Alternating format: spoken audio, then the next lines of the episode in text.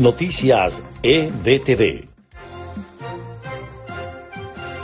Estas son las noticias más importantes de Venezuela, Estados Unidos y el mundo a esta hora. El ex alcalde chavista del municipio de Guanta, estado Anzuategui, Jonathan Marín, se declaró culpable este jueves en Miami por recibir sobornos por la cantidad de 3,8 millones de dólares a fin de desviar contratos petroleros de compañías transnacionales alineadas con el régimen y el ejército venezolano.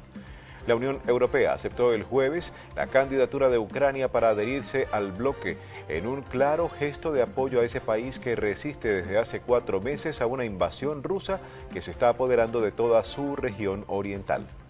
Miles de indígenas intentaron entrar por la fuerza al Congreso de Ecuador este jueves en el undécimo día de protestas contra el gobierno, pero la policía los dispersó con bombas de gas lacrimógeno. La Corte Suprema de Estados Unidos dictaminó el jueves que sus ciudadanos tienen el derecho fundamental de portar armas de fuego en público en una decisión histórica que evitará que los estados restrinjan con normativas propias a las personas de hacerlo. Estas fueron las noticias más importantes de Venezuela, Estados Unidos y el mundo a esta hora.